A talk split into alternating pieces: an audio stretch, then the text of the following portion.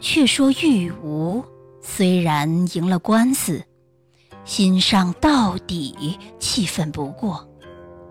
听说蒋瑜之妻陆氏已经退婚，另行择配，心上想到，他见我的媳妇，我如今偏要娶他的妻子，一来气死他，二来好在邻舍面前说嘴。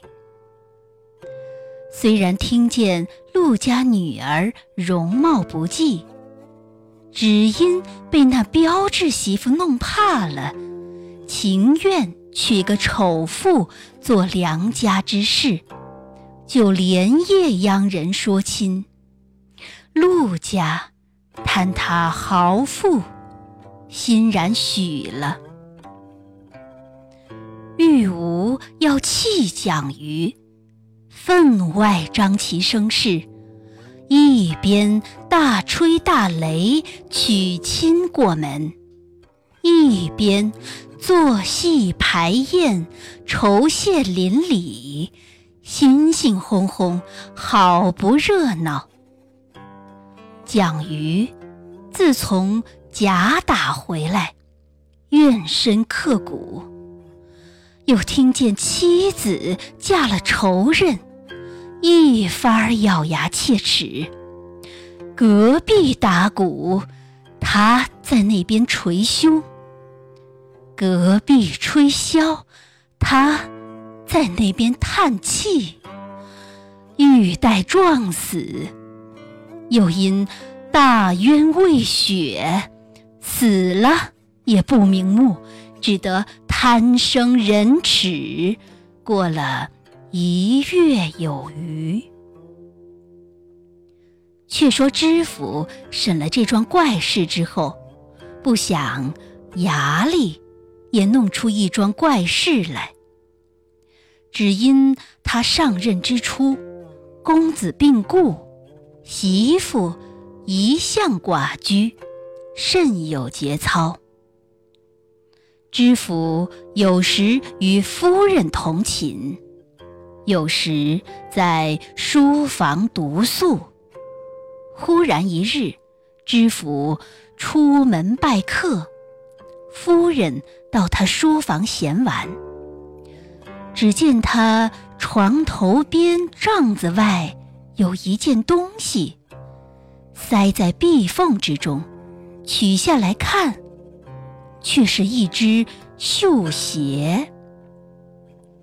夫人仔细时认，竟像媳妇穿的一般，就藏在袖中，走到媳妇房里，将床底下的鞋子数一数，恰好有一只单头的，把袖中那一只取出来一比，果然是一双。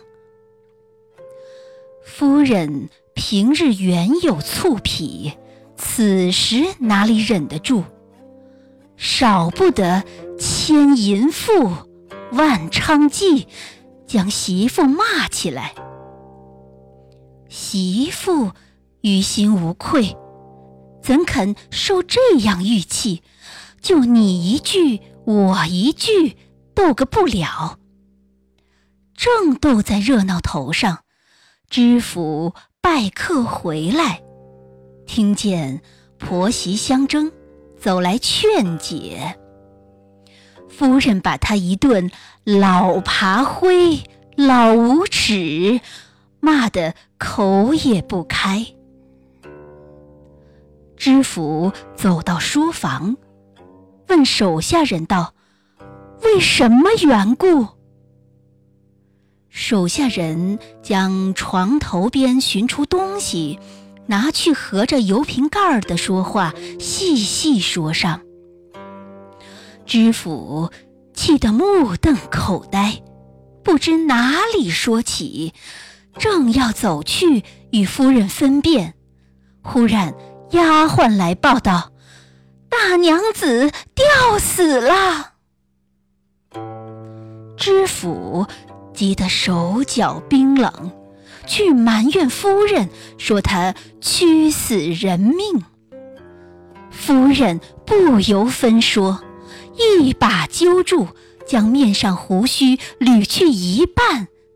自古道：“蛮妻拗子，无法可治。”知府怕坏官贞，只得忍气吞声，把媳妇变脸了。一来胸中气闷不过，无心做官。二来，面上少了胡须，出堂不便，只得往上司告假一月，在书房静养。终日思量道：“我做官的人，替百姓审明了多少无头公事，偏是我自家的事，再审不明。”为什么媳妇房里的鞋子会到我房里来？为什么我房里的鞋子又会到壁缝里去？翻来覆去想了一月，忽然大叫起来道：“是了，是了！”就唤丫鬟，一面请夫人来，一面叫家人伺候。及至夫人请到，知府问：“前日的鞋子在哪里寻出来的？”夫人指了壁洞道：“在这个所在。你藏也藏得好，我寻也寻得巧。”知府对家人道：“你替我依这个壁洞拆将进去。”家人拿了一把薄刀，将砖头撬去一块，回复道：“里面是惊空的。”知府道：“正在空处可疑，替我再拆。”家人又拆去几块砖，只见有许多老鼠跳将出来。知府道：“是了，看里面有什么东西。”只见家人伸手进去，一连扯出许多物件来，布帛书素无所不有，里面还有一张棉纸。展开一看，原来。是前日查检不到，疑衙门人抽去的那张奸情状子。知府长叹一声道：“这样冤屈的事，叫人哪里去申？”夫人也豁然大悟道：“这等看来，前日那只鞋子……”也是老鼠衔来的，只因前半之尖，后半之凸，他要扯进洞去，扯到半中间儿，高低碍住，扯不进，所以留在洞口了。可惜屈死了媳妇一条性命。说完，捶胸顿足，悔个不了。知府睡到半夜，又忽然想起那桩奸情事来，踌躇道：“官府衙里有老鼠，百姓家里也有老鼠。焉知前日那个玉坠，不与媳妇的鞋子一般，也是老鼠衔去的？”思量到此，等不到天明。就叫人发帮，一连发了三帮，天也明了。走出堂去，叫前日的元差将赵玉武、蒋瑜一干人犯带来复审。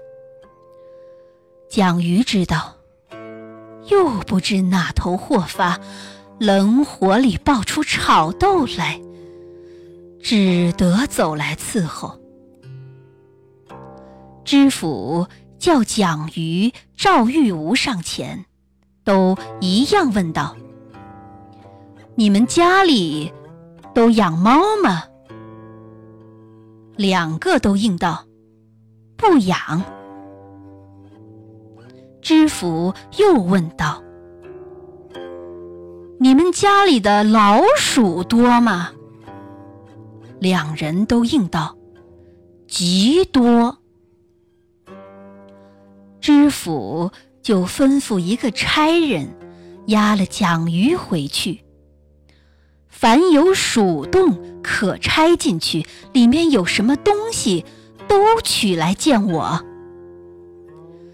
差人即将蒋鱼押去，不多时，取了一份几的零碎物件来。知府叫他两人细认。不是蒋家的，就是赵家的。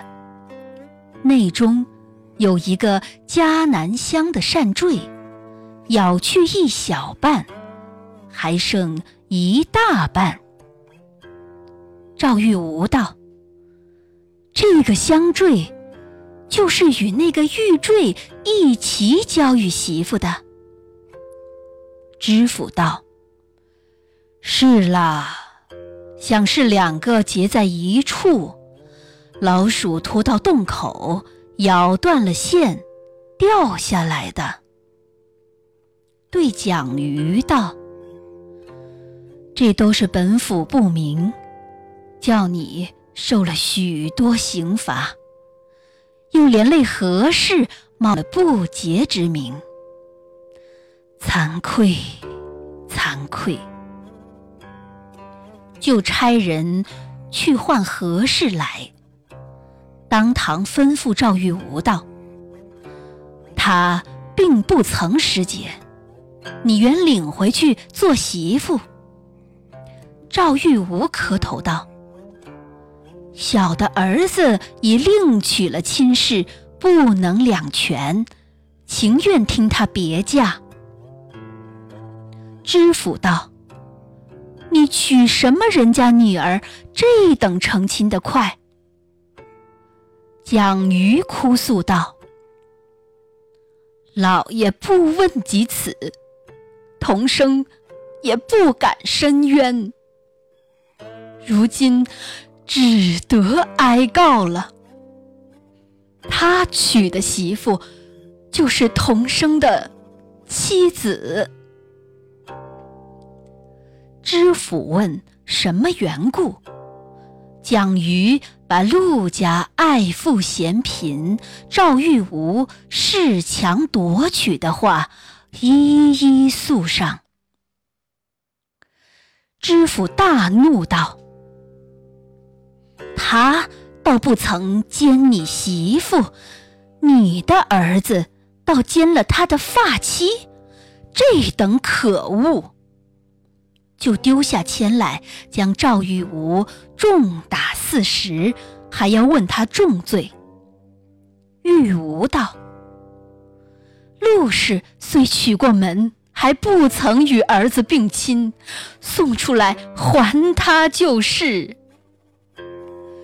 知府就差人力传陆氏到官，要思量断还蒋瑜，不想。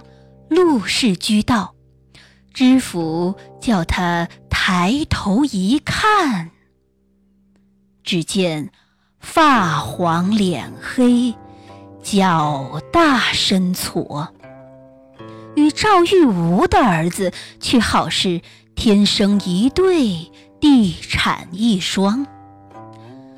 知府就对蒋瑜指着陆氏道。你看他这个模样，岂是你的好球？又指着何氏道：“你看他这般姿容，岂是赵旭郎的伉俪？这等看来，分明是造物怜你们错配姻缘，特地着老鼠做个氤氲使者，替你们改正过来的。本府就做了媒人，把何氏配你，换军吏取一百两银子，赐予何氏备妆奁。一面取花红换吹手，就叫两人在丹池下拜堂，迎了回去。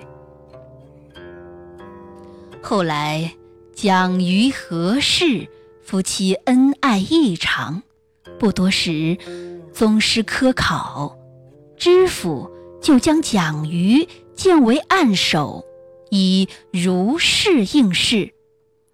相会连结，后来由知县也升到四品黄堂。何氏受了五花封诰，俱享年七十而终。却说知府自从审屈了这桩词讼，反躬罪己，深闻上司，自求发俸。后来审视。再不敢轻用夹棍。起先做官，百姓不怕他不轻，只怕他太直。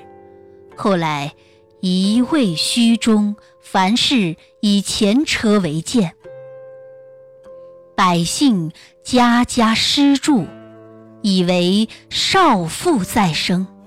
后来直做到侍郎才住。只因他生性极直，不会藏匿隐情，常对人说及此事。人都道，不信川老鼠这等厉害，媳妇的鞋子都会拖到公公房里来。后来就传为口号，至今叫四川人为川老鼠。又说传道：四川人娶媳妇，公公先要爬灰，如老鼠打洞一般，尤为可笑。四川也是道德之乡，何尝有此恶俗？我这回小说，一来劝做官的，非人命强盗。不可轻动夹足之行，常把这桩奸情做个阴间。二来，叫人不可像赵玉武，轻嘴薄舌，贪人归捆之事，后来终有报应。三来，又为四川人铺白老鼠之名。一举而三善备焉，莫道野史无益于世。